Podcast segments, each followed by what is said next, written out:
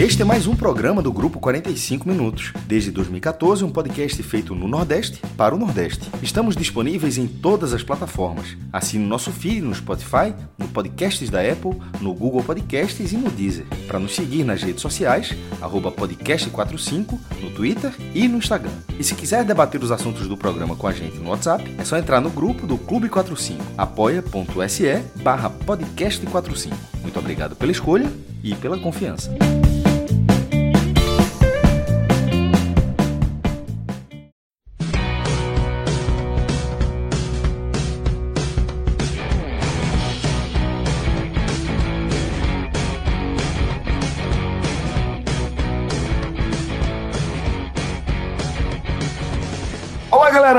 Começando mais um Telecast. Eu sou Celso Shigami, estou aqui com Fred Figueroa, com o maestro Cássio Zirpli, com Rafael Relógio, está por aqui também Rafael Estevam na edição do programa.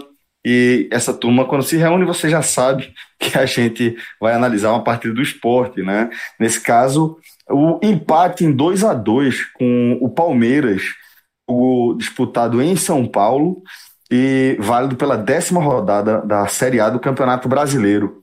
É, e esse, esse jogo ele faz parte justamente de um momento da Série A que a gente vai analisar com muito cuidado tá? e com muita profundidade é, no nosso programa desta segunda-feira. Então já fica aí aquele convite mais do que especial para você é, acompanhar aí o nosso Raiz que a gente vai gravar nessa segunda-feira, onde a gente vai é, analisar as 10 rodadas das quatro equipes daqui da região, né? Ao longo dessa Série A, né? É, vamos entender o que é que aconteceu dentro dessas 10 rodadas, fazer atualização, atualizações aí das nossas projeções. Então vai ser um programa bem bacana aí de você acompanhar, tá? E sobre essas atualizações, Celso, alguns torcedores hum. do esporte estão me questionando se no FMI, que é onde a gente desconta os pontos perdidos em casa, se a gente deve considerar o esporte menos dois. Porque o Allianz Parque realmente é um estádio em que o esporte Se sente em casa, consegue, né? consegue bons resultados. Então, para alguns torcedores perguntaram, é para contar em casa ou fora esse jogo no Allianz Parque? Desde a inauguração do estádio, né? Veja só, é uma piadinha dessa que aí tu cria a partir de 2020 um jejum, um jejum. de 10 anos sem ganhar lá. Mas beleza, fica pra, pra, pra, pra posteridade aí, onde começou a merda. Antes, é? antes da merda, né? Antes da merda. É.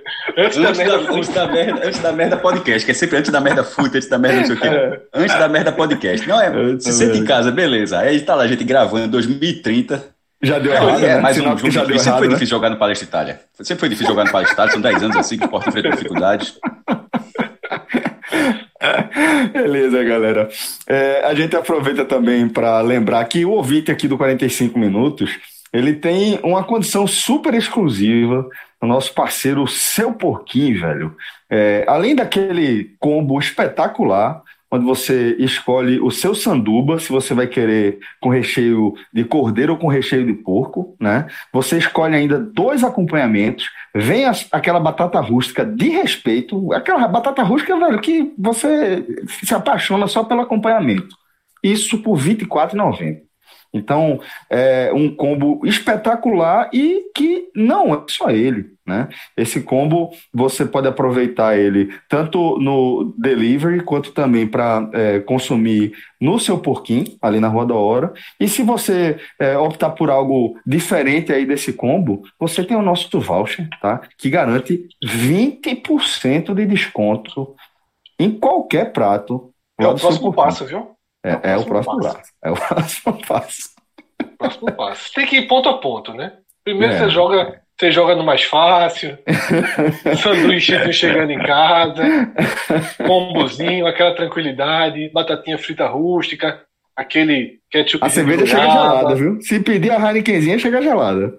Agora, o próximo passo, já ganhando confiança, o próximo passo realmente é ir e repetir o que nosso ouvinte Saulo fez, né? Pois é. Fazer aquele banquete. Aquela ceia. Pare, parecia comida para oito pessoas, mas ele revelou para gente que eram apenas quatro, dois casais. Falou que tá terminando esse fim de semana, né? Parece que acabou agora. ele pediu, ele pediu pra, pra embalar o que sobrou, né? Parece que acabou agora. Mas, velho, de verdade. Eu não sei se é. foi o caso. Se fosse no meu caso, é, conhecendo o estoque que eu costumo fazer com esse negócio, eu tava, eu tava beliscando até hoje. Sem, assim, sem, sem muito esforço, né? Assim, não era, não era raspando o prato, não era raspando o prato, não. Agora, Celso, é. esse pontinho deixou até os comerciais mais leves, né? Imagina agora. É, eu vou dar um VDM de graça. Eu vou dar um VDM de graça. Nesse momento, o anunciante está pensando: ah, então quer dizer, quando me levar um fumo, eu recolho. Sabe, pô. Sabe, velho. Ele sabe, sabe. Ele, nem, ele mesmo nem ouve quando leva um fumo. só ouve lá pra quarta-feira. É daquele, só ouve lá pra quarta-feira, quando leva o fumo. É verdade. Não, Mas, quando leva o fumo é assim, ó. O seu porquinho é muito bom, Celso. Muito bom, sanduíche legal. Espetacular, é muito bom. Explosão de sabor tal. É. Mas é isso, galera. Vê só. E Fred, você tá certíssimo, né? Porque é, não é um ponto qualquer. Não é só você é, somar mais um pontinho ali na sua caminhada na Série A, né? É o que esse ponto representa a partir, inclusive, da forma como o jogo se desenhou, né? Porque foi uma partida onde o esporte ele chega com aquele retrospecto é, positivo dentro do recorte que a gente analisa a partir da chegada de Jair, né? E um time que conseguiu sair na frente, conseguiu é, manter um planejamento ali, obviamente, a partir desse cenário, e de repente tudo é, implodiu a partir ali das decisões de Sander que vocês vão analisar mais a fundo. Mas eu acho que é muito importante, Fred, a gente ressaltar que o time manteve a cabeça no lugar, fez um ajuste de proposta de jogo, executou esse ajuste de forma muito eficiente e, a meu ver, construiu o empate.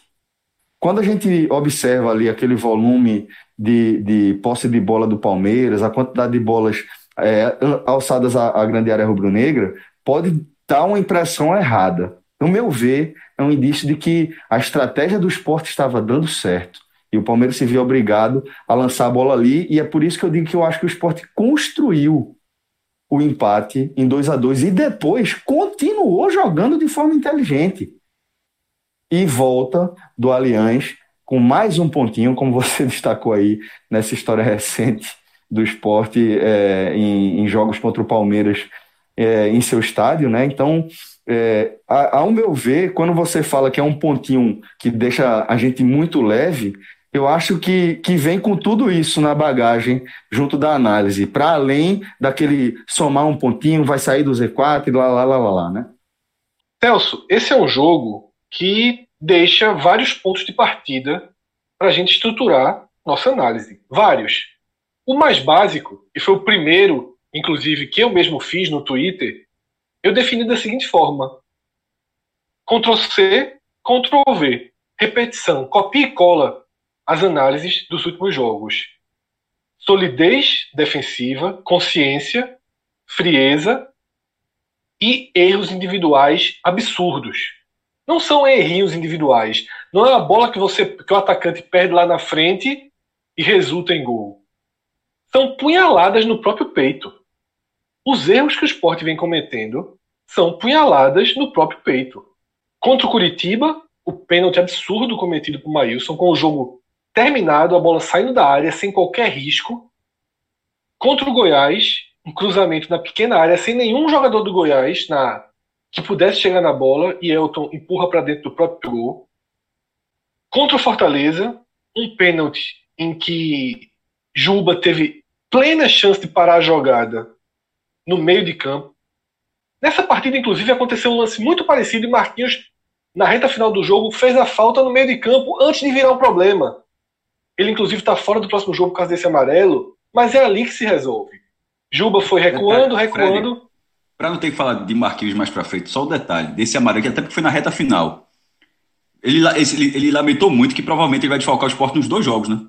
Porque ele provavelmente jogaria com o Fluminense, tomaria o amarelo para limpar contra o Corinthians. Ele provavelmente, por ser jogador do Corinthians, acho difícil que ele volte contra o Corinthians também. Mas segue aí. Não, exatamente, mas fez a escolha correta. Que Juba deveria ter feito, e Juba ainda comete o outro erro, que é justamente no bote que faz o pênalti. O jogo estava razoavelmente administrado contra o Fortaleza. E nessa partida, que é o objeto desse programa, contra o Palmeiras, Sander deu duas punhaladas no peito do time. Com o recuo errado, absurdamente errado, mas ok, qualquer jogador pode cometer aquele erro. Tá? Se fosse Marquinhos cometendo aquele erro, a gente analisaria com muito menos peso do que Sander, que só vem errando. Mas o que Sander faz no lance da expulsão é inadmissível. É inadmissível. É um jogador que demonstra o desequilíbrio emocional que não permite a sua escalação. Até porque não é a primeira vez no ano que Sander faz esse combo, tá?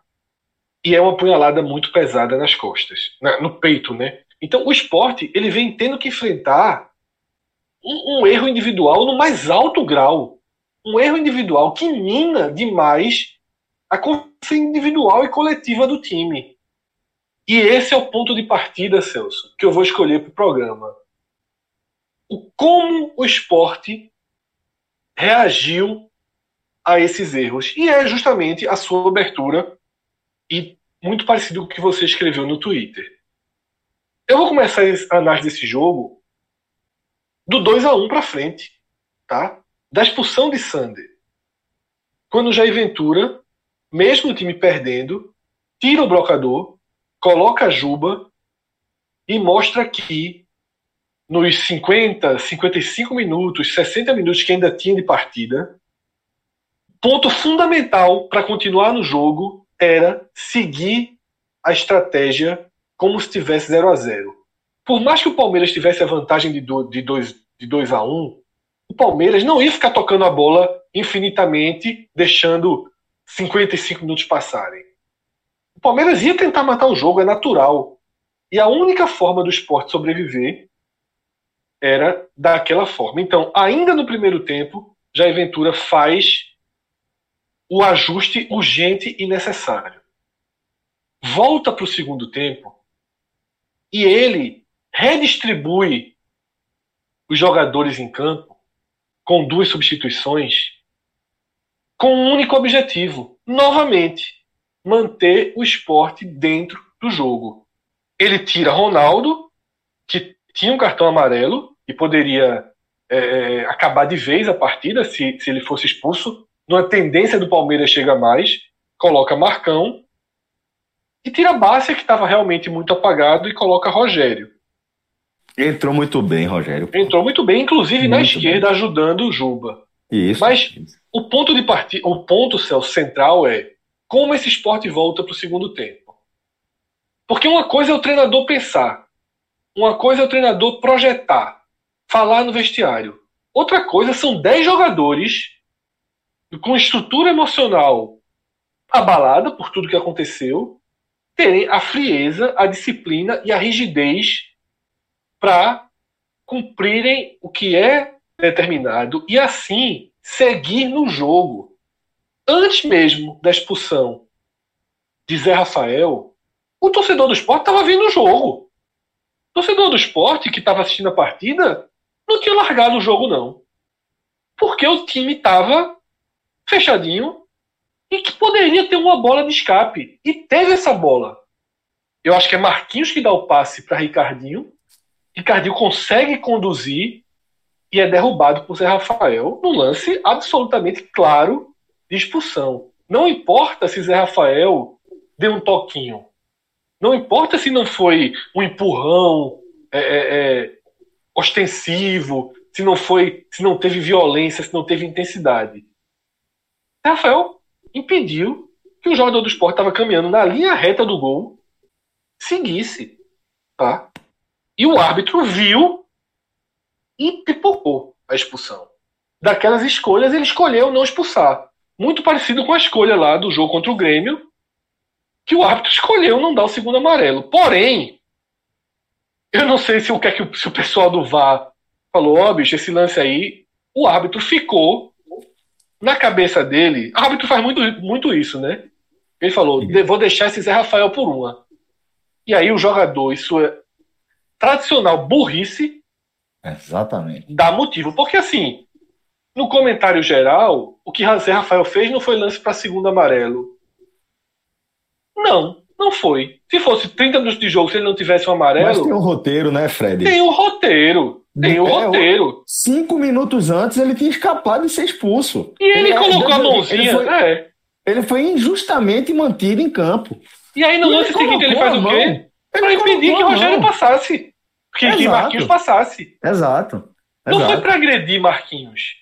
Não, não Mas foi. foi para não, não deixar que Marquinhos. É, foi para não deixar que Marquinhos vencesse ele na velocidade. É antijogo.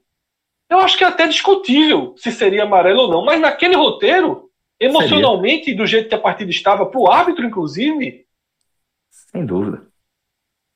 Então, assim, é, a partir dali, o esporte volta todo para a partida. Todo para a partida. Mas não muda muito sua forma de jogar. O esporte ele joga estruturado para se defender bem, para tentar sair organizado, e aí o resto depende de individualidades. O gol, o primeiro gol contra o Grêmio sai de um puta lançamento de Betinho, que encontra Patrick e Patrick bate bem na bola. E esse gol saiu de uma belíssima assistência de Rogério e de uma frieza de Mugni em dois momentos, entendendo o giro da bola Exatamente. e de frente para o goleiro. Tá? É, Mugni, que no gol que ele fez contra o Vitória pela Copa do Nordeste, também mostrou essa frieza na finalização. E ele então, já era Celso, o melhor em campo, inclusive, quando, é. ele, quando ele fez o gol. Mas a gente então, deixa isso Celso, depois. É, eu sublinho aqui, e eu já vou fechar meu primeiro comentário aqui, focando apenas nisso, tá? Focando apenas no eixo do seu próprio comentário. O que o esporte tem deixado de positivo numa sequência chata, que foi uma sequência de quatro jogos fora e apenas um em casa, tá? O esporte poderia ter trazido pontos de todos os jogos. Tá? Na verdade, se você for numa análise mais otimista, dos 10 jogos que o esporte fez, o único jogo que o esporte perdeu bem perdido foi contra o Vasco. Em todos os é. outros jogos, o esporte esteve na partida em algum momento. Teve possibilidade de pontuar em algum momento. Mas, como já existem duas, dois capítulos, né? existe o capítulo do Neo Paulista e existe o capítulo da Aventura, e em termos de análise é importante que a gente só foque o capítulo da Jair Ventura, essa solidez tá, vem muito acompanhada da frieza, da disciplina, e que o próprio Patrick disse isso na entrevista pós-jogo. Elogiou Jair e disse que dentro de campo ia ter um time disposto para cumprir as ordens. E esse é o esporte. Um esporte muito frágil tecnicamente, com poucas opções, com erros graves, mas é um time que tem permanecido no jogo. Encaixou como uma luva, né? O, o a, a, é, encaixou na proposta, assimilou a proposta de Jair automaticamente, até porque, Fred, no fim das contas, isso diz muito sobre as características dos jogadores. Foi muito Isso. mais fácil para eles assimilar esse modelo de jogo de, de Jair e evoluir aos pouquinhos a partir daí, né? É, Jair chegou, tá? Como uma, como uma possibilidade de salvação em um cenário que pedia isso. Né? Os jogadores estavam ansiosos naturalmente por uma forma de jogar que desse algum resultado. Então, os jogadores eles comemoram muito. Você vê o vídeo da vitória é, é, é sobre o Goiás, você vê que o esporte, ele, da vitória sobre o Grêmio, você vê que o esporte, ele. Os jogadores demonstram muita felicidade de terem voltado para o jogo. E até porque, para ver como o cenário se encaixou, foi acompanhado de uma melhora da situação financeira. Tá? Não tem mais atrasos comprometedores de salário. Tá, não está não tá equalizado, mas está equilibrado. Tá? Não está resolvido, mas não, não é algo que aflige hoje o elenco. Isso é muito importante. Então, houve esse contexto de melhora, e dentro dessa melhora, os jogadores perceberam a importância do treinador e estão fechados com ele. Vou deixar aqui três pontos, Celso, para quando voltar a análise nas, nos pontos individuais, depois que Cássio trouxer a visão do jogo dele.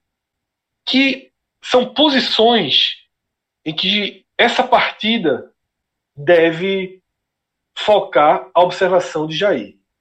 Naturalmente, a gente já vinha falando disso, a lateral esquerda e a posição de centroavante. Essa partida ajuda a tirar novas lições sobre isso, mas eu vou guardar quando a gente analisar individualmente, porque essas lições são por causa de desempenho individual. Então fica para a segunda parte do programa. Maestro Castro Zirpoli, você volta aqui para conversa aqui com a gente, dessa vez para falar é, mais diretamente do jogo a partir da sua própria análise. Então queria que você trouxesse a sua leitura desse ponto que o esporte conquistou no Allianz. Celso, é, Fred ele falou na reta final, de vez em quando eu pego muito complemento para não tentar repetir o que o Fred falou, é, sobre a limitação, a consciência da limitação que os jogadores do esporte têm porque se todo mundo fora do esporte tem, só faltava o próprio time do esporte não ter essa consciência. Mas que bom que pelo menos eles, é, isso é exposto de alguma forma onde não tem nenhum princípio de dúvida. Então, é, quando você tem uma limitação dessa forma, para um campeonato como é o Campeonato Brasileiro da Primeira Divisão, cabe a você ter é, pelo menos uma estrutura tática ajustada para ser competitivo, porque sem isso você, você, você é nada na competição. Vamos supor que você, você seja um time desarrumado, e você é um time fraco, vai fazer o que no campeonato? Absolutamente nada. E, é, e era o, o, papel inicial do esporte, cabia, e, e, e, não é que fosse desarrumado, mas era dentro de uma estrutura tática que não cabia um time para ser competitivo. É, Jair, nessas cinco rodadas, e a tabela dele foi miserável, é, porque o Kipá pegou, pegou o Goiás, que era o Lanterna, Curitiba que estava mal, beleza, mas foram cinco jogos, quatro fora de casa. Se você pegar a tabela do Campeonato Brasileiro para qualquer time, é porque a, a tabela é sempre casada, né?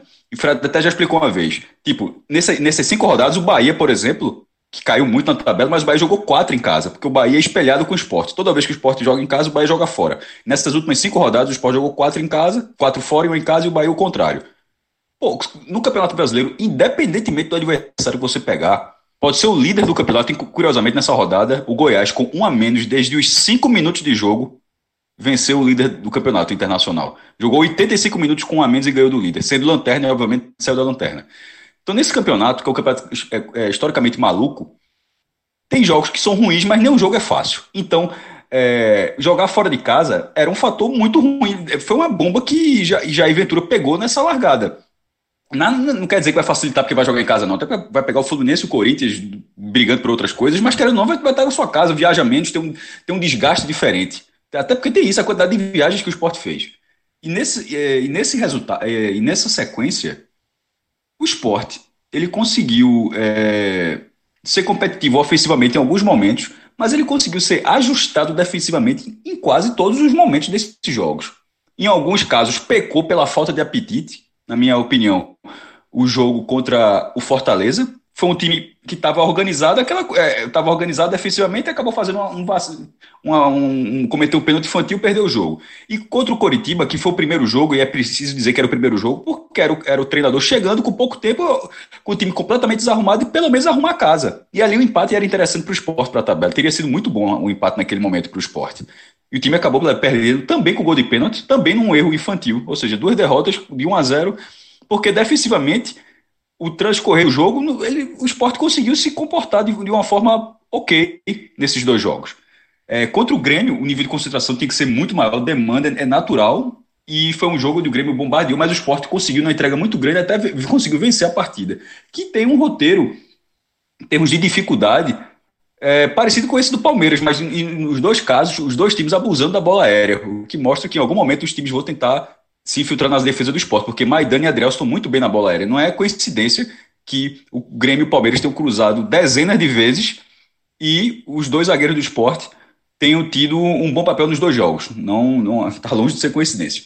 Em algum momento vão, alguém vai enxergar e vai tentar fazer de outra forma, ou vai continuar fazendo assim, colocando um atacante melhor para uma fase melhor para marcar. É, e a, além desses quatro jogos fora, o do Goiás, onde foi o único que o esporte dominou o adversário e jogou em casa. Ou seja, para você ver como faz diferença jogar em casa em algum momento.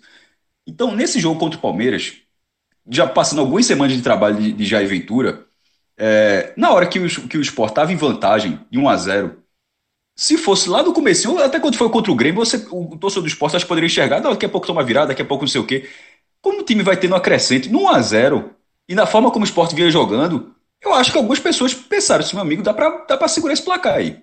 Porque a confiança que o time está dando nesse, nesse reajuste defensivo, não vou dizer reajuste porque não havia, o sistema defensivo não estava bom, nessa construção defensiva do esporte, deu uma confiança para que em algum momento do jogo isso acontecesse. E, e, e, é exatamente como já foi dito aqui. Qual foi o momento que o esporte perdeu o controle disso? Quando aconteceu o que acontece em quase todos os jogos, porque tem a limitação técnica. Por mais que você treine um, um, sistema coletivo que possa melhorar o seu potencial, mas as falhas individuais, a partir de limitações, a, a partir de uma fase, a partir de uma série de coisas, elas continuam acontecendo no esporte.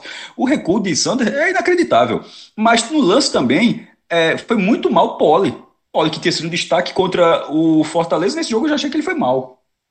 Muito inseguro, é, a reposição de bola mal, é, se bem que no final até pareceu que ele buscava muita lateral, só que ele quase não acertava. Ele devolvia a bola para lateral, ele batia o tiro de meta e a bola ia para lateral.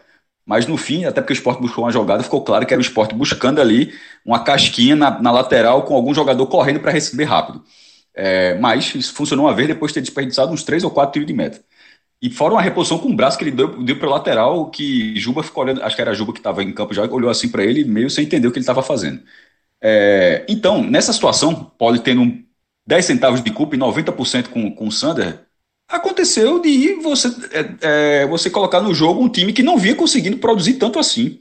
Mas é o esporte, é, esse vai ser o esporte. Mesmo que o esporte se, é, se comporte bem defensivamente, que ele eventualmente abra o placar, como foi contra o Grêmio, como foi contra o Palmeiras, nem sempre vai ser possível ampliar ou segurar o placar contra o Grêmio. O normal é que aconteça mais do que aconteça com o Palmeiras. Infelizmente. Mas nesse caso acabou sendo além da conta. Inclusive, até a gente vai debater mais o Sander, até porque isso influencia na própria passagem dele pelo clube. É, muito, foi muito mal no lance. É, mas quando o esporte vai, toma virada depois, num chutaço de Zé Rafael, mas que o goleiro acho estava mal colocado. Acho que o Pódio foi muito mal nesse jogo, resumindo aqui. Já está no meu pódio, de, entre os piores. Aliás, falta um, né? Porque Sander também está lá. É, depois que o esporte toma virada e perde Sander no, antes do, do intervalo, tinha que acontecer alguma coisa muito diferente na retomada para que o time voltasse para o jogo, porque ofensivamente era um, era um time que não buscava tanto, embora estivesse no jogo. E sempre que você tiver um gol, inclusive eu falei isso contra o Fortaleza, mesmo sem ter feito nada naquele jogo, basicamente nada, teve uma falta aos 49 do segundo tempo. Ou seja, o esporte estava no jogo. Se você estiver perdendo de um gol diferente, você está no jogo. Pô. Qualquer um, basta um gol para você empatar, isso é óbvio, pelo menos para mim. Então, na hora que acontece esse jogo, estava 2 a 1 um, mas está numa situação inferior, é, inferior em campo, tinha que acontecer um fato novo. E aconteceu com a expulsão de Zé Rafael, aos 8 minutos, não dada. Ela foi irregular aos 13? Foi irregular aos 13. Inclusive, acho que a transmissão esqueceu de bater, é, bater nesse ponto. Eu acho que foi um ponto falho. É, na transmissão, não, na, o narrador da partida, para ser justo, porque tinham quatro pessoas trabalhando, aliás, mais ainda, porque tinha um repórter. É, a comentarista de arbitragem foi foi chamada, como é da, no, na, no Premiere, como todo mundo assistiu, e ela disse que era para ser é, uma chance de, de, expulsão. Detalhe, antes dela ter dado, eu já tinha falado, de vez quando troca mensagem com o Fred, Deus, isso era lance para vermelho, pô. Ricardinho tava, ele ganhou na velocidade para Zé Rafael, ele tomou a frente, ele, e não havia mais ninguém no Palmeiras, todo mundo do Palmeiras estava do lado. E todo mundo tentando correr como se fosse afunilar. Isso você, você corre um campo muito maior para alcançar. Ricardinho ia chegar na cara de Everton. Aquele, para mim, já na risca, um pouco quase na risca da área, para mim era lance claro de expulsão. O juiz deu amarelo, foi uma pipocada, como, como o Fred falou. Vem o lance depois, a explicação, inclusive, foi muito boa do que é falta e do que é amarelo. Se a mão, a mão no peito, só se for um, um murro, né? Mas assim, dando uma tapa, disputa por espaço, é falta. Mas se, bate, se tocar no rosto é amarelo. Foi, achei bem interessante essa explicação. Não achei que bateu no rosto depois, aos três minutos. Não acho que aquele amarelo caberia. Eu acho que o juiz ali se viu pressionado por uma decisão que ele não tomou, o que inclusive pega para o próprio juiz. Ele tinha, todas as, ele tinha toda a chance de expulsar, tinha o VAR para revisar, tinha tudo. Ele opta por não expulsar e depois dar uma expulsão do lance que não é para ser. É inacreditável, pô. A arbitragem brasileira é um negócio assim, uma piada. Então, aos cinco minutos, Zé Rafael acabou, acabou sendo expulso. E em vez, da, em vez da transmissão assim falar que o Palmeiras acabou sendo prejudicado, eu vejo de forma diferente. Eu acho que o esporte foi prejudicado durante cinco minutos. Porque durante cinco minutos, dos 8 aos 13, o esporte já deveria estar com, 9, com 10 é, para cada lado. Se tinha uma expulsão onde a, a, a comentarista da arbitragem diz que era para ser expulso, você ignorar aquilo ali, eu achei um erro na, na, na análise da condução da, da, da, transmissão desse ponto. Mas a expulsão acabou acontecendo pelo lance que não era para acontecer, mas já deveria ter acontecido antes. Com o, com o jogo é, numericamente equilibrado novamente, o esporte ele se, ele se ele já estava no jogo, ele estava por um gol, ali ele voltaria só, manteria a sua estrutura para buscar um gol. E um pouco antes de começar essa gravação, eu estava falando, é, eu até disse, ó, pra não, me, não, tô, não quero que eu me expressando tão bem, mas o que eu estava querendo dizer é o seguinte: o esporte ele não se preparou para fazer o gol como ele fez. Por que, que eu digo isso? Porque eu achei um golaço. Foi uma bola de pé em pé, bem trabalhada. O lance de Rogério, é, qualquer, qualquer, ninguém, é, o lance de Rogério ali de costas foi, foi inteligente e isso não costuma acontecer muito nas, nos últimos anos da carreira dele. E o Mugni finalizou muito bem no lance. Foi um, foi um dos gols mais bonitos do esporte nessa edição. E não era um esporte atacando naquele volume para aquele lance acontecesse. Ele acabou sendo lance isolado dentro de uma atuação do esporte naquele momento. Mas mérito total do esporte. Eu estou querendo dizer que não era um volume de jogo onde perdeu um, botou na trave, o Everton espalma, que o gol estava quicando. Não era isso. Mas uma jogada bem trabalhada, porém completamente isolada dentro do que era o esporte, o esporte chegou ao empate. E a partir do empate, que aconteceu aos 18 minutos, aí foi a atuação que o esporte teve, que eu acho que, que, na, que na minha opinião, é, deve pavimentar tudo que o esporte vai fazer daqui para frente, como já vem sendo, vem sendo antes. É um, é, um, é um time de entrega impressionante. Marquinhos morto, voltando. Marcão que não era utilizado há algumas semanas, sendo uma peça importante, o passe dele não é bom. A distribuição dele é péssima, mas é um jogador com, é, com energia para marcar, o cara que tem presença de campo. Então, era, um, era um esporte é, vivo em campo. Era um esporte moroso que você não consegue ver que, o que era assim. Você não conseguia enxergar absolutamente Pô, não, não, não atacava bem, não marca bem, não tem estrutura tática, está fazendo o que no campeonato? Nesse momento, continua sem atacar bem. Mas defensivamente ele já está sendo um time que está dando trabalho ao adversário, está fazendo o adversário ter dificuldade para infiltrar e está fazendo o adversário cruzar inúmeras bolas e várias dessas bolas a zaga do esporte tirando. Você dificultar o adversário faz, é uma estratégia, sobretudo se você está numa condição, que é a condição do esporte nesse campeonato, uma condição mais limitada. Então foi uma atuação que, levou, que teve perigo, inclusive no lance, no lance no final que William ganha de cabeça, Paulo sai, ele ganha de cabeça, ele toca, a bola sai raspando, quase, seria até um gol, até lembraria um pouco o primeiro dele, mas tirando aquele lance de perigo, e também teve uma outra cabeçada, acho que do próprio William, inclusive, num cruzamento da direita de Marco Rocha, e ele conseguiu entrar entre os dois zagueiros, mas cabeceou, ele estava um pouco afastado, cabeceou por cima, tirando essas duas chances, que seriam naturais, tendo mais, mais de meia hora pela frente, um time melhor do que o seu e um time que joga daquela forma. Além, além de tudo, o Palmeiras também é um time que joga de cruzamento. Então seria natural que tivesse algumas oportunidades reais. Mas, de uma forma geral, o esporte foi seguro naquilo ali. E o esporte sendo, o esporte sendo seguro naquele, na, naquele, é, nesse jogo contra o Palmeiras no Allianz Parque, ele, ele alimenta uma, uma confiança de ter outras atuações contra times desse porte. O Grêmio, que era um caso isolado, já deixa de ser um caso isolado. O Grêmio, onde o esporte foi bombardeado, foi 28 a 5 finalizações. Em vez de dizer, pô, aquilo ali acontece uma vez em 10. Não é uma vez em 10. Já teve um jogo semelhante. Não ganhou a partida, mas pontuou. E era muito importante pontuar nessa tabela, porque a rodada foi péssima para quem briga pela zona de rebaixamento. Todo mundo que pontuou achou ruim, mesmo pontuando. E, e quem não pontuou, que foi o caso do Bahia, pelo amor de Deus. Aí achou trágica, inclusive estranho treinador. Mas é, era muito importante para o esporte pontuar nessa, nessa competição, o que torna de uma situação curiosíssima. Desses quatro jogos que ele jogou fora de casa, é, ele perdeu os dois mais acessíveis.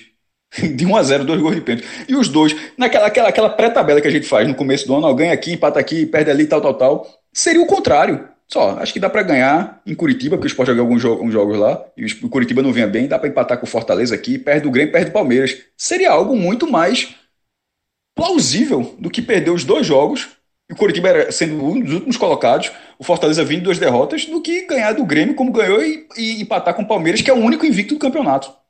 Tipo, não é o Palmeiras mal do campeonato. Tá, tá assim, tá, no, tá ali no G6, o que é pouco para o investimento, mas é, um, é o único invicto do campeonato. Não perde juntando, além do brasileiro, não perde a 13 jogos. Pô, é óbvio que é, é, que é bom pontuar. Então, o esporte sai, é, sai de São Paulo, volta para o Recife com uma injeção de confiança que vai aumentando. A cada vez eu pensava que era, era uma, na minha, na, eu achava assim, que era uma confiança que ia valendo de rodada por rodada. Assim, ó, ganhou uma confiançazinha para a próxima rodada, ganhou uma confiançazinha para a próxima rodada. Tá ficando de um tempo que você já está começando a projetar algo mais do que isso. Porque você já consegue, você, o esporte, quando eu digo na rodada, é porque era o time no limite de que se perde a próxima, a próxima rodada, o time pode perder completamente o equilíbrio mental para o decorrer da competição. E já não vai ser assim. Ele vai, vai, tropeçar porque vai perder muito no campeonato, mas ele parece ser um time capaz de, de, de manter o foco. Que, inclusive, é o que aconteceu em São Paulo. Porque Essa é a tônica, Cássio. Essa é a tomar uma virada, perder um jogador e empatar, aquilo é, é, é, retomada de foco. Fala, Fred. Não, essa é a tônica, perfeito. Essa é a conclusão que a gente está chegando. o esporte se manteve no jogo com a adversidade, porque aquele, aquele punhalada no peito contra o Curitiba foi apito final depois daquilo. A gente até Muita... falou. É implodiu é moralmente. É. largar o campeonato. Aí o esporte vem no outro jogo e ganha do Grêmio. Aí vem contra o Fortaleza, tá jogando mal, leva outra punhalada no peito, acerta duas vezes a trave, ok, bola parada, mas acertou. Acerta duas vezes a trave e quase faz um gol na jogada desviada. E hoje, nessa partida que a gente está analisando, passa o furacão Sander e aquilo que a gente já comentou. O time se estabiliza imediatamente, se reorganiza para o segundo tempo. Então, Cássio, eu acho que você foi muito feliz nisso. Se o esporte, por um acaso, domingo que vem, perder do Fluminense por 1 a 0 já vai existir um lastro de confiança, dizer, ok, tem problema não, vamos tentar recuperar esse ponto contra o Corinthians. Porque o time já demonstra alguma capacidade de sustentação, de perder e ganhar, de se manter no jogo. Eu acho que esse é o eixo. Até porque perder e ganhar demonstra... significa permanência. Qualquer Exatamente. tabela de perde e ganha é permanência. Perfeito. Acho que o eixo é esse. O esporte está dando demonstrações seja de um jogo para outro, seja dentro do mesmo jogo, que é um time que pelo menos está encontrando caminhos para permanecer no jogo. Esse jogo pode ser uma derrota por 1 a 0, esse jogo pode ser uma vitória por 2 a 1. Mas o esporte está permanecendo nas partidas e entre as partidas. Por enquanto, isso é o que há de melhor para se extrair dessa retomada, digamos assim, do esporte brasileiro.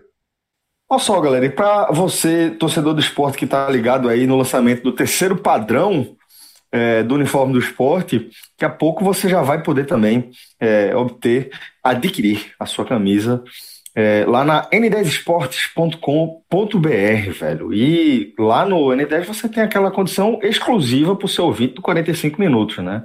Você pode utilizar o nosso código, que é o podcast45, e você recebe 10% de desconto na sua camisa. E quando a gente fala de 10% de camisa oficial de clube, lançamentos, você já subentende também que é um desconto substancial, um desconto significativo, né, Fred? Celso, expectativa para o lançamento da terceira camisa né, da temporada. As duas eu acho que são bonitas, as duas que já tenham sido lançadas. E, além da expectativa por esse lançamento, enquanto você falava, eu abri aqui o N10 Esporte. Essa semana, o N10 ele atualizou a seção de outlet. Olha aí. O que é a seção de outlet? São mais de 30 páginas, Celso, nessa atualização. Pode até ser mais de 40, que eu parei quando deu 35, eu me arretei e disse, eu vou ver se tem mais que isso. Não, estou dizendo mais de 30. com produtos já com descontos significativos. Muitas vezes camisas de uma coleção anterior, ou mesmo camisas da linha casual da Nike, da linha casual é, da Lecoq. Então tem uma série de produtos bem interessantes, com descontos, e que ainda entram o nosso código, podcast 45, dá 10% de desconto, e se a compra for acima de 100 reais, o frete é grátis. Então você vai somando vantagens. vantagens e, o, e, o, que é que eu acabei de encontrar, Celso? A camisa do esporte 2019 e 2020 por 119 reais. Meu irmão, vale a pena demais. Você, você tira daí é 119, com o nosso código você já tira mais 12 reais, já fica uns 107 reais é acima de 100, ou seja, o preço final que você vai pagar para ter a camisa chegando na sua casa é 107 reais. Certo? E detalhe, costuma chegar no Recife com uma velocidade bem interessante. A gente não consegue prometer, porque a gente não pode prometer o que não é oficial do site. Mas a gente tem relatos que chega em dois dias, que chega no dia seguinte, tá? Olhei aqui os tamanhos M, G e GG. Tá? Olha aí, difícil. M, G e GG estão disponíveis ainda com a rubro-negra. Tá? E também tem aquele padrão 3 do ano passado. Tá? Mas o padrão 3 está um preço um pouquinho acima. Ainda não está nessa faixa de 119 reais, não, porque foi lançado, é, é mais recente ele, né? Então tem feminina também, tá, Celso? Tem camisa histórica, tem um retrô de 87 por 99 reais com 9 reais, 9, 9 e pouco do nosso desconto cai para 90 um torcedor do esporte pode dar uma conferida na n10esporte.com.br e em toda a seção do Outlet. Vá além da busca pelo, pelo material do esporte, porque tem outras coisas interessantes lá. Eu digo isso, Celso, pelo menos duas vezes por semana eu costumo dar uma olhada na N10 Esportes e essa é a dica que eu dou. Eu sempre falo, Celso, muitas vezes a gente não grava os mesmos programas e eu falo mais isso quando eu estou apresentando. E eu sempre digo o seguinte: nosso ouvinte, ele é muito ligado, ele é muito esperto. Um, ouvinte de podcast, ele já é um cara que conhece a internet muito bem. Sem dúvida. Então, a gente não pode ficar tendo aqui, ah, a N10 tem os melhores produtos, os melhores preços, a melhor entrega. O fundamental é ele entender que a N10 cumpre todos os requisitos de um site que ele pode confiar. Vai ter algum produto que vai estar mais barato num concorrente? Vai. Vai ter algum produto que o concorrente vai ter um tamanho diferente? Vai. Mas outros não. Então, do mesmo jeito que eu sei que você já pesquisa A, B, Pode pesquisar N10, coloca na lista, coloque no seu radar. Quando você precisar de um tênis, ah, eu vou olhar naquele site, vou olhar nesse outro site, vou em tal loja e vou olhar na N10. Coloque no seu radar, porque a gente garante que é um site extremamente sério, um site com processos tecnológicos avançados, o que garante segurança na compra, entrega rápida, um site que está sempre conectado com a gente, seja para comprar coisas demais. que a gente sugere, né, como a coleção do Ceará, do Bahia, abraçou essa causa do Nordeste, como para resolver pequenos problemas. Teve um ouvinte nosso que errou na hora de marcar o frete e acabou pagando o frete. Entrou em contato com a gente, a gente passou o pedido dele em uma manhã resolveu, tá?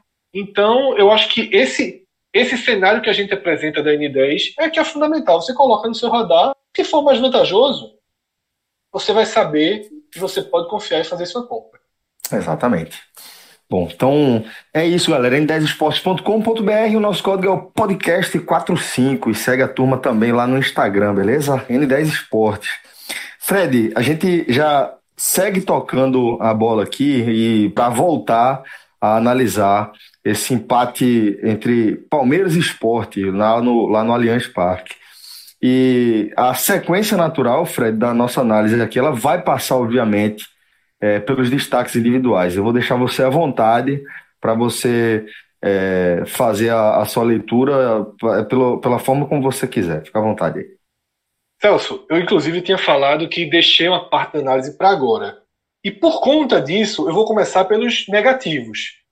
Porque o que eu preciso, o que eu quero pontuar, acrescentar na minha primeira leitura da partida, passa por, pelas atuações negativas. O que é que eu falei mais cedo? Esse jogo serve para Jair tirar mais algumas lições claras, verdadeiros tapas na cara que essa partida ensinou.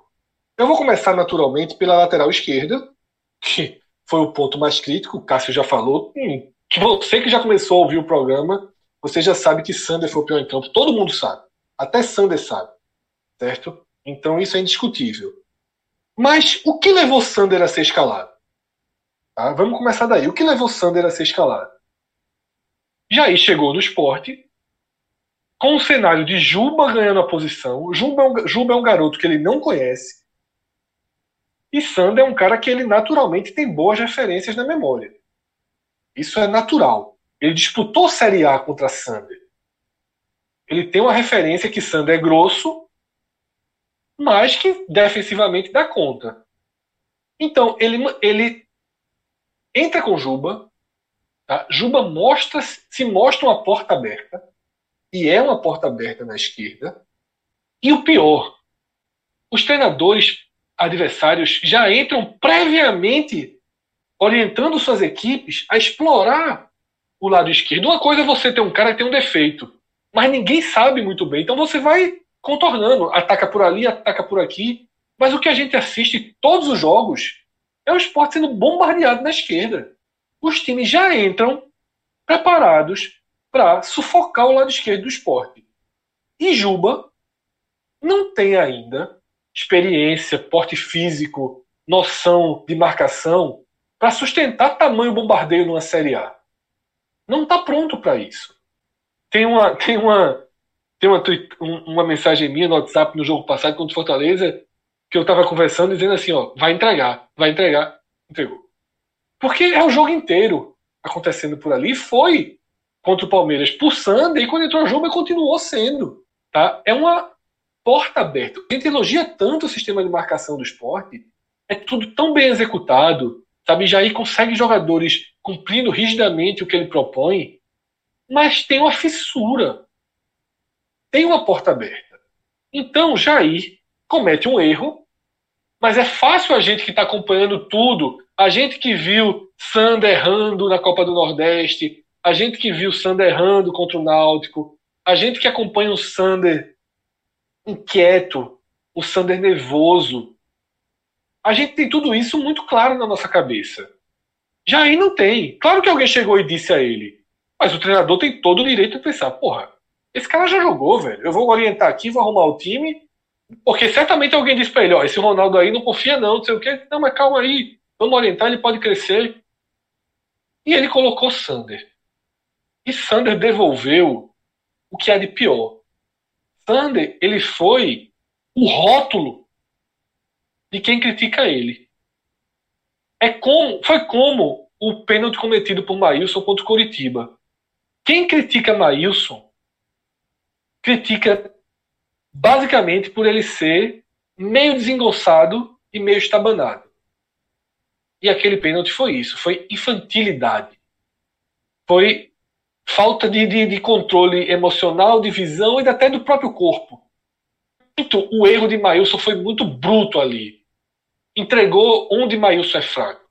E esse esse erro de Sander, esses erros de Sander mostraram por que virou quase um, um, consenso entre torcedores do esporte, inclusive um consenso col colérico, né, com raiva, com ódio.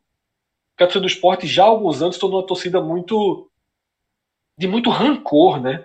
Uma torcida que persegue muito, que você vê a forma com que as pessoas criticam. É assim, é inacreditável termos que se usam, sabe? Eu me lembro muito, eu e Cássio a gente via jogo né, em 2007, 2008, tinha um cara que ficava chamando Fumagalli de cachorro. Cachorro. Aí, cachorro. Fred, aquilo me incomodava de um jeito de simplesmente deixar de ver o jogo ali. Porque o cara só via no mesmo lugar, assim, tava, tinha, tinha muito mais tempo que ele via no mesmo lugar, é aquele negócio, se incomodar, se retira, eu me retirei. Se eu vou ver outro canto. Porque, é, assim, tem, tem limite, assim, para você escutar coisas no estádio. E aquilo me incomodava, eu lembro dessa história. Faz, faz isso? beirando 15 anos isso aí, não faz não? Faz 13. Fumagari, né? Faz 13 anos, mais ou menos. 13 anos, faz tempo demais. É, 17 ali. Então, é... O peso, tá? Um, um termo aqui que eu tô lendo. Verme nojento. Verme nojento. Verme nojento. Sabe? O que é isso? Quem, quem são? Quem são? Quem são esses torcedores, sabe? Que chamam uma pessoa de verme nojento. Fred, isso é rede social de um jeito que eu vou dar outro exemplo também nesse domingo. Da polêmica em relação à utilização do campo do CT do Santa Cruz por peladas. Eu acho um absurdo escrever um texto sobre isso, mas me incomodou mais do que eu acabei de falar, a, as tuitadas de, muito, de muitos torcedores sobre João Caixero, que é, é um senhor de idade que tá, faz parte da comissão patrimonial e foi ele que deu a declaração no, em nome da comissão patrimonial de agressão à morte. Só para tu ter ideia. É, então assim. A, a, ponto de outros torcedores do Santa, mesmo putos da vida com, a, com o papel da comissão patrimonial nessa história, falar: Ó, oh, galera, para aí. Mesmo tem, veja só. Não vai até aí, não. Assim, a reclamação já. Isso, aí, isso, isso é crime, porra. Exatamente. então, assim, é isso. É, você se torna muito colérico, muito. Sabe, todo mundo é um merda, todo mundo é. Porra! Calma, o cara tá muito mal. Pode ser emprestado pra Série B, pode seguir a vida dele. Mas calma com as análises de todo mundo, sabe? É... Sobretudo nos termos. Xinga, diz que não presta, diz que é jogador de Série C, que é grosso tá? Que não tem equilíbrio emocional. Mas, e detalhe, isso é Sander hoje, é outro amanhã, é outro depois. E, e enfim, tá? Esse, essa é, quase que desabafo à parte, Jair Ventura, ele hoje aprendeu que Sander não pode jogar.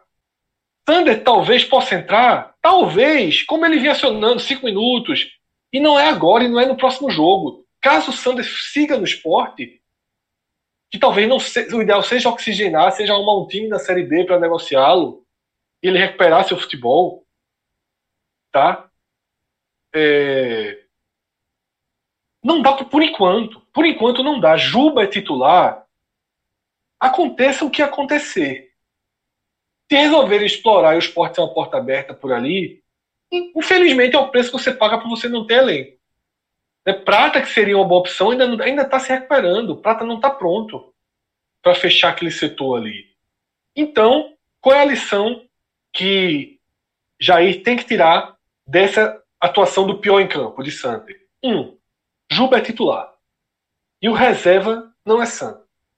Se precisar trocar, coloca Chico ali. Mas, indo além, Jair precisa começar a pensar numa forma mais efetiva de trancar, dar um reparo nessa fresta. E uma das formas que eu identifico envolve o próprio Chico, que entrou bem com o próprio Jair, para que Chico se junte a Adrielson e Maílson e o esporte passe a jogar com três zagueiros. Não é fácil treinar três zagueiros. É, Jair já vem montando o time. Aí essa semana ele tem livre, teria que gastar a semana com três zagueiros.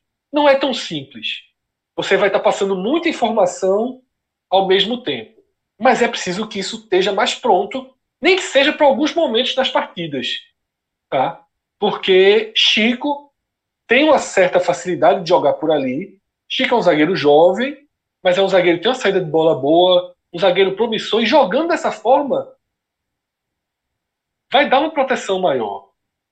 Porque o esporte tem hoje, e é isso, eu sou muito, eu sempre analiso olhando o que é que eu tenho no elenco. O esporte tem hoje zagueiros melhores que volantes. Porque Adrielson e Maidana estão super bem, super bem, desde que Jair Ventura chegou. E você tem Chico e você tem Thierry que podem entrar. Eu não acho que entrar Chico ou Thierry vai fazer com que algum torcedor do esporte se desespere. Tá? Eu acho que são zagueiros reservas bem jogáveis. Chico, principalmente, que é quem tem sido acionado e que tem futuro. Não é de hoje que se enxerga potencial em Chico. Então, dessa situação da lateral esquerda, um, Juba é titular, faça chuva, faça sol. Dois, é preciso criar formas mais efetivas de protegê-lo. No próximo jogo, e talvez nos dois próximos, Cássio lembrou bem, não tem Marquinhos para ajudar por ali. Tá? Então é importante pensar como proteger esse lado esquerdo. O segundo ponto é o centroavante. Hernani muito mal. Li um comentário muito engraçado que o Sport estava jogando com menos dois e depois que Sander saiu, o Sport ficou com menos um. Porque saiu Sander e Hernani e, e o Sport ficou. Eu muito não concordo bom. Porque, é... Fred, agora você imagine, você imagine como foi a chegada de Hernani no vestiário.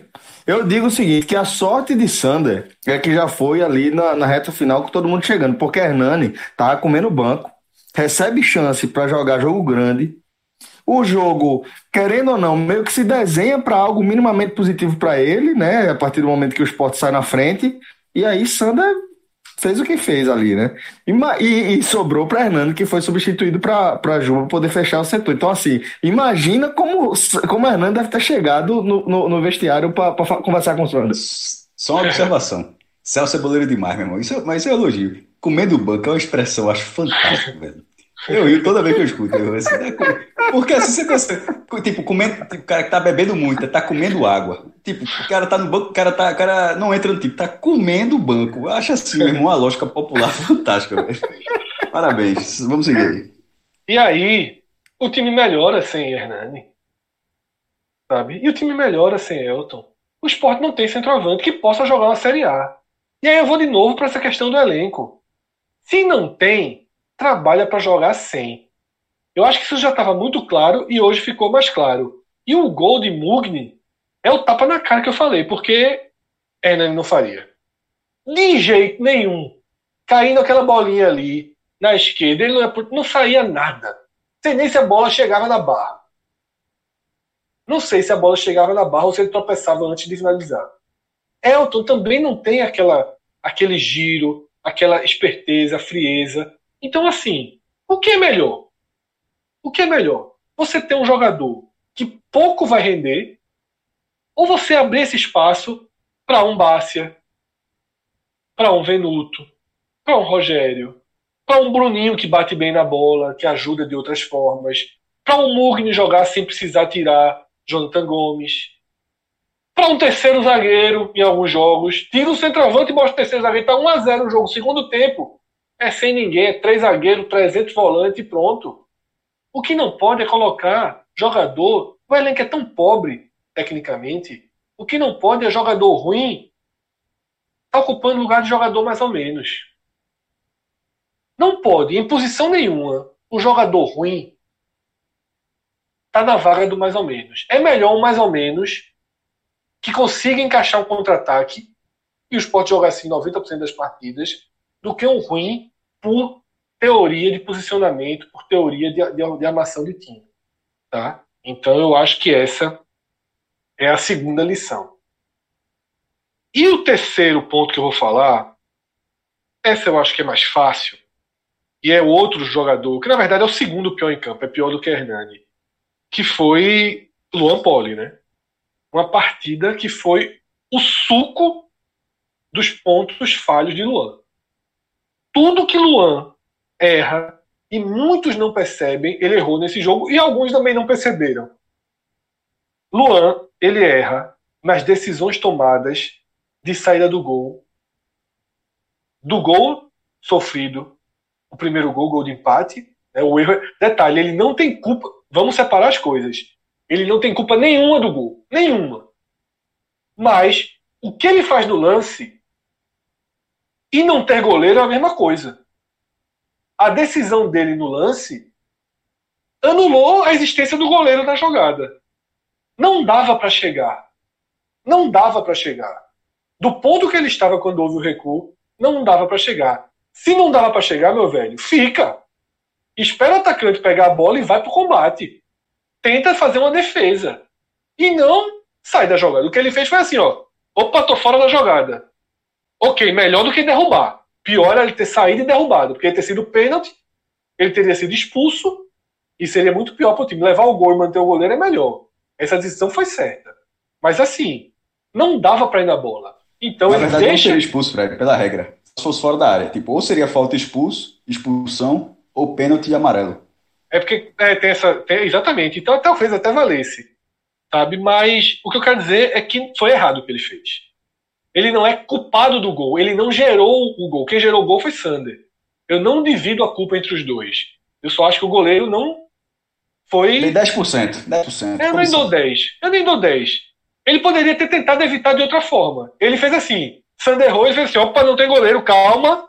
Levantou a mão para cima assim: não tem goleiro, faça o gol. Mas não estou culpando. Acho que é uma decisão errada, uma escolha errada, mas foi Sander que deu a bola ao William. Certo? Eu acho que se ele está fazendo tudo que eu disse, a chance de ser gol continuava sendo 90%, 80%. Só que o que ele fez, a chance de gol virou 100%. E fez de novo no final do jogo. Tá? Quando ele sai, para, dá um pulinho ali que é só para sair na foto. E, de novo, a decisão errada que expôs o esporte a, ao risco de sofrer o gol. Né? Mas, é, é, enfim, nas duas saídas erradas, reposição foi muito falha, muito falha. Estava procurando sempre a lateral, a diagonal, orientado para isso, mas precisa acertar também, né? E terceiro, o erro de, errou rebote, também errou um rebote horrível. Tá? Ele, para mim, errou dois rebotes no jogo. Um horrível, que Sander salvou o gol. Né? Sander tem esse ponto positivo na partida, viu? O Sport ia levar mais um gol e Sander consegue salvar numa falha clara de Luan Poli. Um chute. Só diminui o peso porque estava 1 a 1 Tava Virou 2 a 1 um, todo é. jeito. Se, se fosse 3 a 1 realmente teria um pezinho diferente. Mas ali É. o gol viria mesmo. ele, ele o Sander salva numa falha do Luan Poli e teve uma cobrança de falta que ele dá um tapa e a bola foge um pouquinho, ele consegue se recuperar, mas a bola foge um pouquinho naquele tapa que ele dá. Muito estranha aquela defesa que ele fez. Aquilo ali é uma bola para ser definida de outra forma. Não dar um tapa para o lado, correr o risco do jogador chegar. E o que é mais grave, o posicionamento. No gol, no gol, diz Rafael, ele está mal posicionado. De novo. De novo. Ele torna a defesa impossível. Se ele está bem posicionado, a defesa era quase impossível. Foi muito bem batido. Mas ele poderia ter feito a defesa. Onde ele estava não tinha jeito. Tá? Ele joga um passinho ali na frente e bate, mas também não culpa do gol. Foi muito mais, muito mais mérito de quem bateu do que falha do goleiro. Mas é porque teve outros momentos que ele também errou esse posicionamento. Teve um cruzamento é, já no segundo tempo, ali na reta final, que ele errou completamente o posicionamento. Sabe? O jogador chegou, cabeceou, mal posicionado.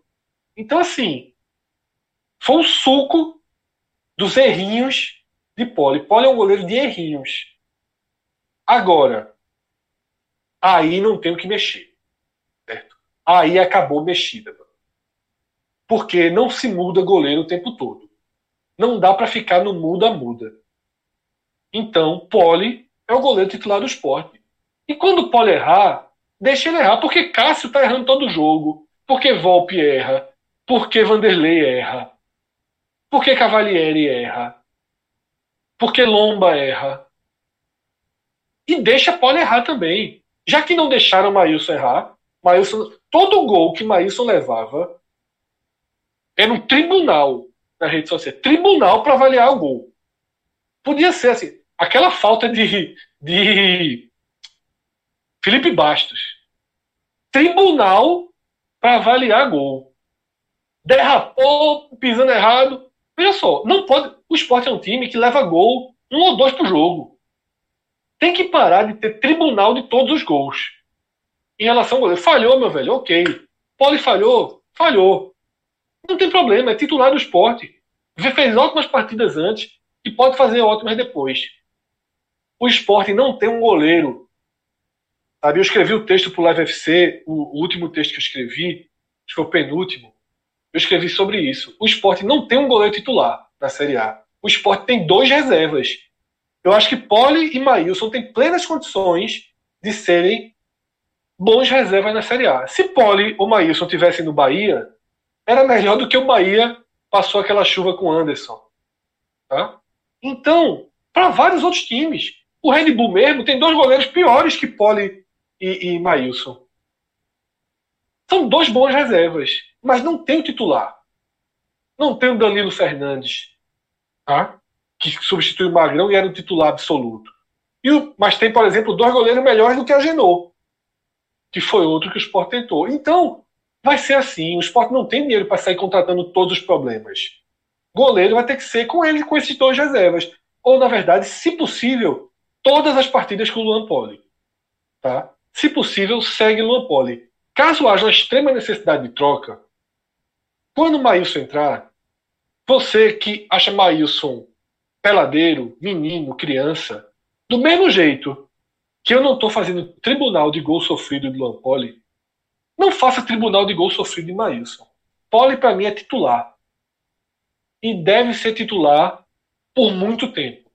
Porque mais importante do que tudo é ter pelo menos um dos dois com confiança. E eu acho que Poli está confiante. Certo? E Maílson, naquele pênalti contra o Coritiba, para mim aquilo ali foi falta de confiança. E aquele pênalti abalou ainda mais a confiança. Então, para mim, joga quem está mais confiante. E nesse momento é Poli. E eu espero que sempre ganhe confiança. Porque só assim é, é, o esporte pode equacionar esse problema que vai, vai levar até o final do ano. Também não vai ser resolvido. Mas os três piores em campo são, pelos três que eu comentei, só invertendo a ordem, Sander, Poli e o Broca.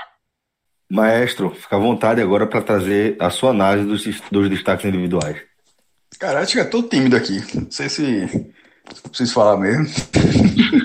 é porque eu acabei fazendo a tese, né? A partir dos três não, é que eu, não, na humildade, vou fazer o meu pódiozinho aqui. Vou, tô, tô brincando. Veja, vamos lá.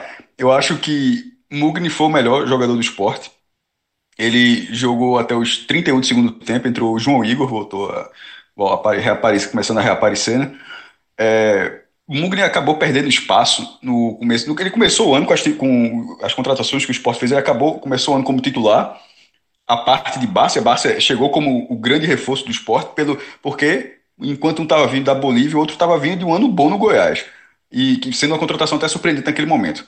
Mas Mugni ele acaba chegando com. Enquanto um vem com cartaz de ter feito um, um bom ano, Mugni já chega com aquela estigma de, de ter sido um fiasco no Flamengo, de ter virado um fiasco no Flamengo. E de todo mundo, de qualquer passo errado dele, ó, tá vendo como é que contrata um jogador desse que fez isso aqui?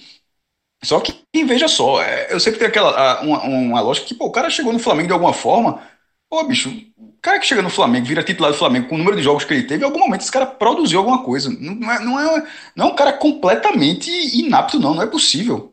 Assim, não faz, não faz o menor sentido. É, até já que tá, você é tela do esporte, sempre, o exemplo que eu dou disso maior é, é de Durval, veja só.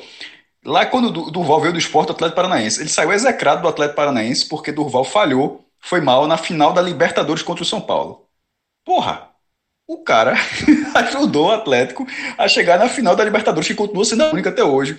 Mas assim, mais, o, mais uma, uma, atuação ruim na final sentenciou a passagem que ele foi, veio para o esporte e, e, e, até hoje, mesmo ele tendo, mesmo Durval tendo tido um bom desempenho, tendo feito história no esporte, tem todo, torcedor do Atlético que eu vejo é, em redes sociais de uma forma geral, que não abre não, continuo achando que foi a melhor coisa foi ele ter saído. Então tem um pouco disso, o Mugni já vim com esse selo. E na hora que ele, ele, ele teve um começo razoável, mas quando o esporte acabou caindo um pouco, mas o esporte como um todo, ele perdeu espaço e perdeu espaço para sempre. E aí eu sempre achei um erro, porque eu não achava Mugni o jogador menos técnico do esporte. E ele não é o jogador menos técnico do esporte. Ele não é o jogador mais veloz do esporte. Não, mas não precisa ser. Outros jogadores podem ter esse papel. Marquinhos pode ter esse papel. É, Patrick na, na, lateral, já que ele tá, joga daquele lado, joga nos dois lados também, na verdade, mas pode ser, pode ter esse papel. Jua pode ter esse papel, outros jogadores podem ter esse papel. Mas Mugni também não é o cara, ele, é, ele também não é um jogador lento, ele passa sem pressão, ele não é um jogador lento. Tanto não é um jogador lento que ele é um jogador combativo.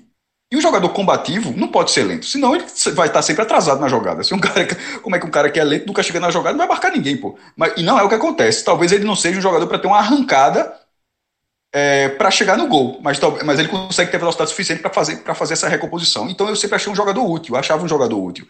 É, e ele começou, ele perdeu muito espaço com o Daniel Paulista, que foi o segundo técnico do esporte, né? o esporte teve Guto Ferreira, ele trocou para Daniel, com o Daniel ele perdeu muito espaço.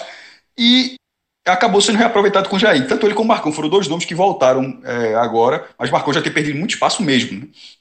E no caso de Mugner, eu acho que era um jogador mal aproveitado. É, ele me parece um jogador inteligente porque esse esporte se propõe. É um jogador que tem força, não pode não ser rápido, mas tem força. O esporte precisa, e nessa estrutura do esporte, o esporte precisa ser um time forte, forte mesmo fisicamente, estou falando.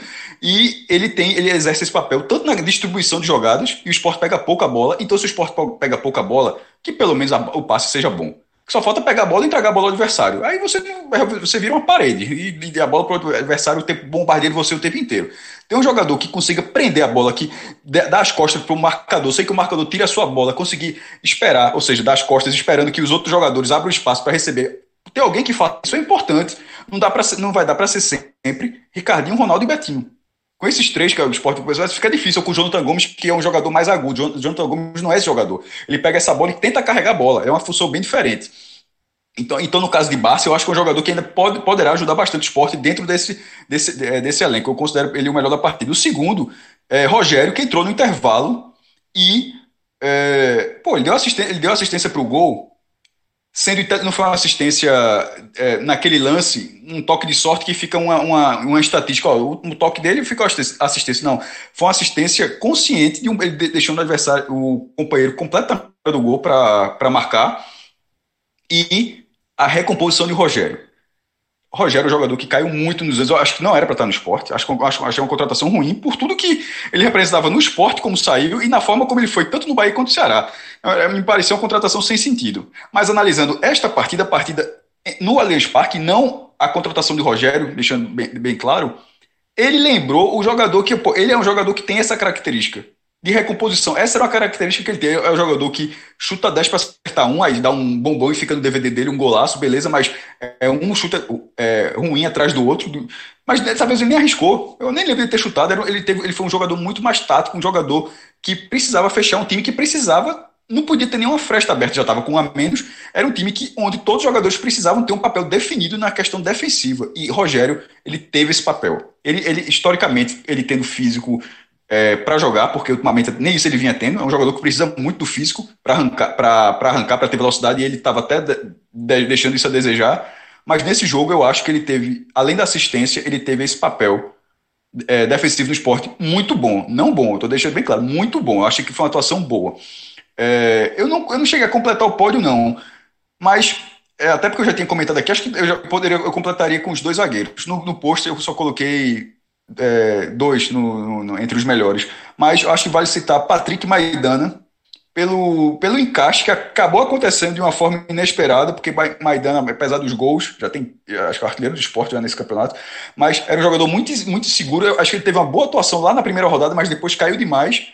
Eu já estava achando que ele ia pegar um banco, porque era o que estava merecendo, mas esse encaixe que aconteceu dele com o Adrielson nesse esporte, já com três volantes, nesse esporte de Jair Ventura, toda vez que eu falo Jair Ventura, eu fico um triste sair Jair, Jair Pereira, uma hora vai sair. É, nesse esporte de Jair Ventura, os dois, os dois zagueiros cresceram. Maidana melhorou muito porque estava precisando melhorar. E Adrielson deu um passinho a mais naquele de um jogador promissor, que é um jogador promissor, um jogador que já, já passou em três categorias de base da seleção brasileira. Sub 17, 20 e 23. É muita coisa, pô. Do, é, de Pernambuco, por exemplo, é o único jogador a ter, a participado de três categorias da seleção brasileira. Agora tem altos e baixos, querendo um, é um jogador novo, tem suas limitações, mas é um jogador que tem potencial. É um jogador que o mercado enxerga. É um, é um, é um jogador que horas tem, tem notícia que está sendo monitorado em tal clube, que a hora que o Grêmio insiste para botar, um, botar um dinheiro, já, já fez estágio no Palmeiras também, quando era bem novo. É um jogador que o mercado observa. E ele, nessa primeira divisão, uma partida que ele teve em Porto Alegre, aquela partida para o mercado dar uma investida nele. E esse jogo em São Paulo, eu acho a mesma coisa. Os dois zagueiros, é, eu acho que eles ficam aquele pódio de judô ali, que, que dá um bronze para cada um. Pronto. Aí fica o ouro com Mugni, a prata com Rogério e dois, dois com bronze, Maidana e Adrielson. E é, por menção, mas sem pódio, mas só menção assim, que participações interessantes. Patrick, é, Luciano Juba entrou, ok. É, Patrick foi melhor do que ele. Ricardinho bem. Foi o, foi o jogador que provocou a expulsão de, de Zé Rafael, embora o juiz não tenha dado. E foi, é porque nem, você nem lembra, que era um lance de Marquinhos, era Ricardinho, é um jogador que tem muito gás. É impressionante como ele, é, esse, como ele insiste nessa jogada e é uma peça muito interessante para um time que está preso. Ou seja, ter um jogador com uma arrancada dessa é algo, pode ser algo muito importante para em algum momento conseguir um gol, uma falta próxima da área, uma expulsão, enfim. Uh, e para completar, e Marquinhos. Marquinhos é, é um jogador que que no começo do ano chegou com, a, chegou com cartaz, mesma coisa de cartaz, né? Só toma amarelo, só toma amarelo, aí vem no clássico contra o Náutico, o Nordestão é expulso. E, ou seja, ele comprovou toda aquela tese. Mas, nesse time atual, esse time com o Jair Ventura, é outro jogador. É um, é um jogador que, inclusive, fará muita falta, assim, de, é até difícil de repor contra o Fluminense e contra o Corinthians. Porque outros jogadores, mesmo o esporte sendo um time limitado e sendo um limitado em tecnicamente e até em número de jogadores também. Mas Fred falou meia hora aí das posições que podem ser modificadas, tirando o goleiro. Essa de Marquinhos, para achar, é chato. Seria Venuto? Talvez, mas Venuto não entrega a recomposição que Marquinhos entrega. E isso você precisa. Nesse time do esporte, o esporte não pode se dar o luxo de ter um jogador que não entregue isso. Então, é, vai, vai, é um jogador que teve uma atuação ok nesse jogo, mas que vinha sendo muito regular e é, é vai ser um grande desfalque na, contra o Fluminense e possivelmente contra o Corinthians também. Nesse caso dos melhores, eu só queria subir aí no comentário de Cássio as posições de Marquinhos e Ricardinho. Ah, eu acho que eles foram muito bem, muito bem mesmo na partida. É, os zagueiros também foram irretocáveis. Fica difícil montar um pódio, tá? Cássio segue mais a linha do pódio. Eu só vou igualar, não vou aqui, é, vou ficar no muro, mas só vou subiu o degrau. Vai dar bronze para todo mundo. É petis, natação petis, no português. Isso. Todo mundo sai, sai com medalha. Inclusive, eu desceria Rogério, que eu gostei da atuação epa, do Rogério. Epa, epa, epa, epa, jovem. Tá equivocadíssimo em vários e vários. É... E tá ligado que você tá falando de mim, não é de Fred, não. É, não, tá, tá falando de mim. Do, do Cássio. De é de mim, é de mim, é do Petis. É, eu senti. É do Petis. É de Fred, não. É do Petis. Petis já é cacete espetíssimo, velho. Era Não, esse, E espetíssimo, outra coisa, o português que você é citou... participação, pô. Mas ele, Não, Petis é participação, pô. Para com isso, pô. Celso tem umas três, tem uns três bronzes de o petismo. português... E o Porque ele português, acha que foi inclusive, terceiro. assim, a turma é lá de uma fora viu que ele referência... foi décimo O nono. português, inclusive, assim, é uma Professa. referência nacional. O, o Acertou o português flecheiro é medalha, Celso. É uma referência nacional, é. Celso, teu bronze, Celso, era final B, pô. Eu não tenho bronze, não. Eu, eu não tenho bronze, não, porra. Foi sétimo na final B, pô. Aí é. Não, eu não fui, eu nunca, nunca peguei medalha, não, pô. Cássio, da próxima vez, usa maratona, tá? De Melhor. corrida de É rua. porque, veja só, é, Melhor. veja só, para não parecer, não, é, é, eu, eu, para algum ouvinte pensar diferente, eu tenho certeza que o Celso não pensou, não pensou isso. A minha referência de petis é ser a menor categoria da natação, é a categoria que é, é É, não, repleta de medalha. é toda- mas só, é só- Não, foi só a eu impressão se eu estiver enganado. Mas, se alguém se tem- sentiu ofendido, eu quero pedir desculpas, assim, se alguém se sentiu ofendido. Eu pensei, só Celso, categoria que Tá desculpado, tá, desculp, tá desculpado, Fred, mas... Tu Me dê um exemplo para eu não falar, me dê um exemplo para eu não falar petis na próxima vez. Eu digo o quê? Eu quero, eu quero, eu quero que dá medalha para todo mundo. Eu Escolinha, achava pô. que era petis. Escolinha, pô. E, e petis é o que? Aqui na minha cabeça, petis era isso, porra. Petis não é criança, né? Pequenininho. Não, pô, Mirim Petim já tem, Mirim Petim já tem é, Norte-Nordeste, regional, estadual. Isso Já é, é uma viagem, pô, isso é turismo, pô. Mas tá aí. Cássio, maratona, maratona da próxima vez. Maratona, todo mundo ganha medalha. Se chegou, ganha. É Verdade. foda. Se- se- Mas isso é verdade, maratona é, pô. Maratona ganha, todo mundo ganha medalha. Não, maratona é muito pesada. Daqui a pouco, cara, vamos fazer uma meia Maratona não, maratona. corrida de rua, corrida de Não, rua. cinco Corrida das quilômetros, pontes. cinco Corrida quilômetros das andando. Cinco quilômetros das pontes, andando. corrida das Apareceu, o carioca de Cássio, viu? Corrida das pontes. Corrida das pontes. É no Recife. Corrida das pontes é no Recife. Ó, É que é- acho que, acho Cinco que é cinco, quilômetros acho que é cinco andando, quilômetros. andando. Não, 5 mil, não, não, peraí, 5 mil não. Acabou. Não, 5 mil metros. Aí é, É. Não, 5 quilômetros. Caminhando Cinco ganha. quilômetros. Caminhando ganha. Tu sai Ganha da ganha jaqueira. não, porque ganha Ganha. não, porque quando o cara chegar, a organização já foi embora, pô. Aí, pelo amor de Ganha, Deus. ganha, mas é tem, Fred, tem um modo Cássio ganhava a medalha aí. Cássio ganhava a medalha desses Ganha, 5 quilômetros. ganha. Bronze, né? Bronze. Pegava um Uber. Velho, eu fiz esse trajeto de bicicleta uma vez, da minha casa pro Recife Antigo, lá no Marco Zero. Eu tenho até uma foto no meu Instagram, tô olhando lá, tá- aquela foto ali, aí eu tô pensando, como é que eu vou voltar? A foto eu disse, como é que eu vou voltar pra casa? Que é- Sensacional! como é, é como é que eu, assim, passa, passa uma caminhonete, pegar uma, qualquer coisa, pensei, como é que eu vou voltar? Mas voltei, mas assim, é puxado. É, puxa. Então, Celso, eu só queria subir, tá? Tipo, O ranking, né? é, com- é, sub- deixar um, um- um Marquinhos e, e Ricardinho junto bem. dos zagueiros, junto de Rogério, tá? Até junto de Mugni. Eu acho que eles Eu todos acho que foram. Mugni foi. Eu acho que Mugni fica também um degrau acima. Eu tô com, com o maestro nessa. eu acho- fizeram, sim, eu concordo, mas é porque eu quero mais simbolicamente. É porque eu acho que Ricardinho e, Jun- e, e- e O esporte, Fred, não é um time individual, não. Não é um time. É, isso, verdade. É, É. é um, é um ti- é um time. Eu ia falar outra besteira que você vai ficar comigo. É um time igualzinho, assim. Mas. Ia ser foda. É um time todo mundo. É, não falei. É um time todo mundo. É um, não é um time. É um time. É um time uniforme. Mas é porque eu, eu vi- ia aparecer marcação. Você sabe que não é. É um time uniforme. Então, assim, quando, quando eu tô falando assim, o destaque, é a pauta da gente. É a pauta da gente dizer um jogador e tal. Mas eu acho esse time do esporte, dessa forma como tá jogando, muito mais equilibrado. Com o sarrafazinho. O sarrafozinho é, ali embaixo, 30 centímetros de pismo. Baixinho. Mas assim, mas todo mundo jogando, entregando o que é possível. E tem alguns, obviamente, que é- é são um pouco abaixo, aí é complicado. Mas é isso, as pastilhas de freio do maestro estão tão em dia. Tá. Deu um freio da porra agora, corrigiu o rumo ali, ó. Não, é- ia, ia, eu ia ficar chateado porque ia aparecer e não é. Não Foi do dia pra noite. Ele ia pro lugar que essa hora já é 11h30 da manhã, da manhã e voltou pra noite assim, ó.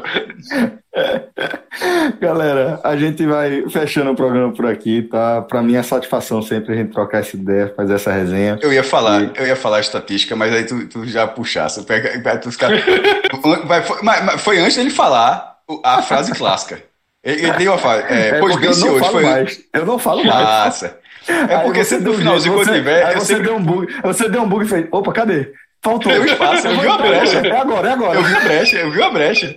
Eu vi a brecha, não, teve, não foi, brecha bem, é senhores. porra. Então, eu vi a, a brecha. Que é a velha estatística da despedida. que não é perseguição, porra. Não é, não, eu juro que não é, pô. Não juro que não é, pô. É, a, a velha estatística da despedida. O Palmeiras é, é o adversário, tirando é, os os adversários do Nordeste, ou seja, do eixo Rio, São Paulo, Minas, Rio Grande do Sul, dos principais clubes do Brasil, do eixo Sul-Sudeste, o Palmeiras é o time que o esporte mais enfrentou na história. Esse foi o jogo número é, entre competições amistosas. Esse jogo foi o, número, foi o jogo de número 63. Tem 19 vitórias do esporte, 30%, 12 empates, 19% e 32 derrotas, 50%. A diferença é grande, 13. Mas se você pensar que o esporte vem tendo muito mais vitórias do que era o Palmeiras, imagine se há 10 anos como era a diferença. É, E só nessa sequência Já- já rola, tem mais inclusive, uma-. Uma rivalidade, não rola? Não, veja só, antes de 2007, que o Sport sobe para a primeira divisão, o Sport ganhou o Lailô 2007, ganhou o Lailô 2008, eliminou na Copa do Brasil, aí perde na É Liber- aquela, aí foi quando... aquela- aqueles jogos com Bia marcando Valdívia, não foi isso? É, até ali a diferença era muito grande, muito grande. Aí o Sport vem diminuindo lá para cá, ganhou outros jogos também. É, depois joga do Palmeiras, quatro vezes na Libertadores, né? Continuando essa Joga- história que dizendo, joga quatro vezes na Libertadores, é eliminado, jogou na Série B, pô. Mas é, Isso. depois, em 2013, Fez que Série decaíram B. junto. E inaugura o estádio do Palmeiras com 2 a 0 né? Que é outra marca para esse confronto. Aí já jogou lá em Paca, no Pacaembu também. É, enfim, 63 jogos. Depois do Palmeiras, para você ver como, é, um- como o número é grande, é um empate. São Paulo e Atlético Mineiro com 54 jogos. Aqui no É, condomínio, aqui no condomínio tem, tem. é, Aqui em Aldeia, de maneira geral, tem muita gente que é de fora do estado, porque tem muita gente da. Tem muito professor Real, da, né? da Federal É, e da Rural. Ah, mas, É, mas exatamente. né? É só por isso, não. professor não é muito real, não, né? É, mas é o real, é o real circulando. Mas assim, real tem muita gente que é, que é fora do estado justamente por conta da universidade, e aqui, do, do grupo do- dos vizinhos que são mais próximos assim da cidade, gente, tem três que são palmeirenses. Um até, na verdade, nem é mais vizinho, já, já voltou para o Paraná, mas é, eles, eles revelaram assim, que, que eu achei curioso, né? Que eram dois tricolores e um, um, um alvirrubro aqui, dois é, é, adotaram o Santa e um adotou o Náutico. E eu achei curioso, bom, por quê? E aí eu percebi, não, os caras realmente tinham um, um rançozinho, sabe? Tinha uma chateaçãozinha, e eu, pô, é- isso pra mim é reflexo do que Cássio acabou de Eu escrever. acho esse ótimo. retrospecto recente. Eu também acho ótimo. É muito recente, Nossa. muita confusão recente. O É, falou, confusão recente. até na Série B jogaram juntos, pô. E Exatamente. confusão jogos, Declaração com- confusão. é, Marcos chamando de pasto. E a- jogaram, Cássio, duas vezes a Série B juntos.